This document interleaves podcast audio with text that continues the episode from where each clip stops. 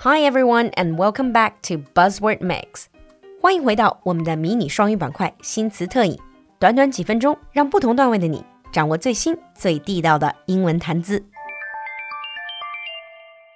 So our little segment Buzzword Mix is finally back.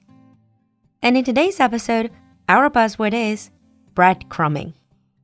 When you're eating bread, and little pieces of bread will fall off, and they're called breadcrumbs. Breadcrumb 的字面意思就是你吃面包时候掉下来的那些面包渣、面包屑。But what if we use it as a verb? Now, before you jump to wild guesses, breadcrumbing has nothing to do with food and eating, but it has everything to do with dating and relationships. 这个夏天简直是属于吃瓜群众的，各种海王海后的瓜给我撑的。今天的 buzzword breadcrumbing 其实就跟海王海后的操作有点关系。 首先，我们来看看网上最不正经的俚语词典 Urban Dictionary 对 breadcrumbing 的定义。Breadcrumbing is the act of sending out flirtatious but non-committal text messages, i.e., breadcrumbs, in order to lure a potential partner without making much effort. 那我来帮大家捋捋：sending out flirtatious but non-committal text messages. Flirtatious text messages 其实就是说的发聊骚的短信，but non-committal，但是又不明确表态。So in these messages, they're not going to specifically tell you I like you, I want to date you. They will remain non-committal. And these messages are basically the breadcrumbs. 而这些短信就是这种面包屑。The reason why they do this is because they want to lure potential partners without spending much effort，又想把人吊着，又不愿意费太大劲儿。哎，这不是就是咱们说的养鱼吗？Now, ironically, you can actually feed your fish breadcrumbs. In English, there is a simpler expression to describe this behavior. To lead someone on. 在感情上吊着某个人。Now, breadcrumbing is basically they're leading you on, but with the help of modern technology. Like I said, the breadcrumbs are these messages they send in order to keep you interested in them, even if they don't actually like you or have any real romantic interest in you.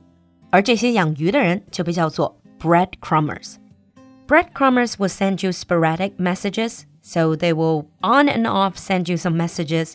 They might like some of your postings on social media 他们可能会时不时的给你来一条短信，或者给你发的圈点一个赞，但是频率不会很高。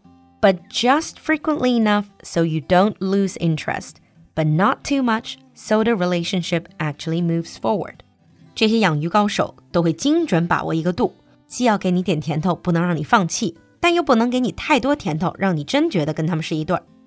And mind you, many of these breadcrumbers will breadcrumb more than one person. They have multiple targets. 就问问你，这不是养鱼是什么？So why do people really breadcrumb? There are lots of possible reasons. Maybe because you've just broken up with someone but you don't want to let them go. Maybe it's a way of keeping a date prospect on hold. But a lot more people might see breadcrumbing as a kind of game. When they breadcrumb you, they're not really interested in you, but they take satisfaction that you're interested in them and this can boost their ego while they wait for a genuine love interest to come along. 其实很多的养鱼专业户，也就是为了满足自己的虚荣心，一边等着自己的真爱出现，一边用你对他的喜欢来刷一把存在感。But whether people who breadcrumb are conscious of what they're doing or not, it's still an emotionally manipulative dating tactic, and one that can cause a lot of hurt to the person who's being led on. 其实，对于被当成鱼来养的这些付出了真心的人来说，这是一种很残忍的游戏。So here, Lulu wants to share with you a few signs of breadcrumbing so you can stay alert. Number one, they don't message you consistently. You might be in contact a lot for a few days, and then a week or even longer can go by before they respond to you again. 他们总是对你忽冷忽热，头两天才彻夜长聊。 接下来又会晾你一两个星期不回复。Number two, their messages are ambiguous. They're always non-committal and don't like to get specific. They suggest you see each other soon, but avoid making any set plans. 别看聊得热闹，但从来光说不练，更不会提出具体约会的时间和计划。Number three, they don't make any genuine effort to get to know you. 他对于深入了解你这个人没有太大兴趣。Number four, they don't make you feel good about yourself.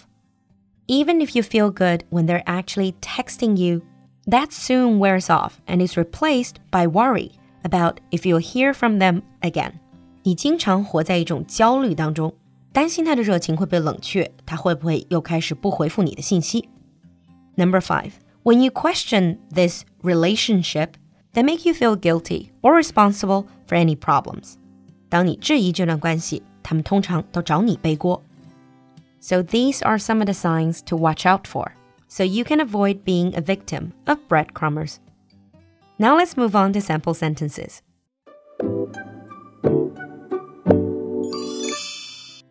Sample 1. He texts you on and off, but never asks you out.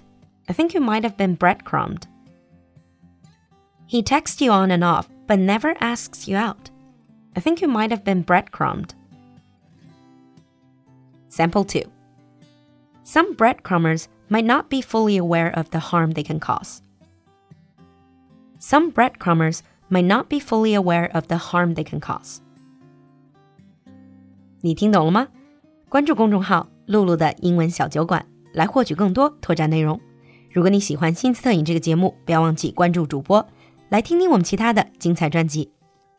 So have you ever been breadcrumbed, or do you know any breadcrumbers？期待你的分享，我们下期见。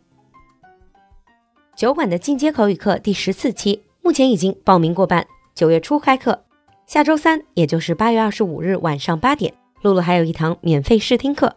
如果你对酒馆课程感兴趣，那就赶快联系小助手来试听吧。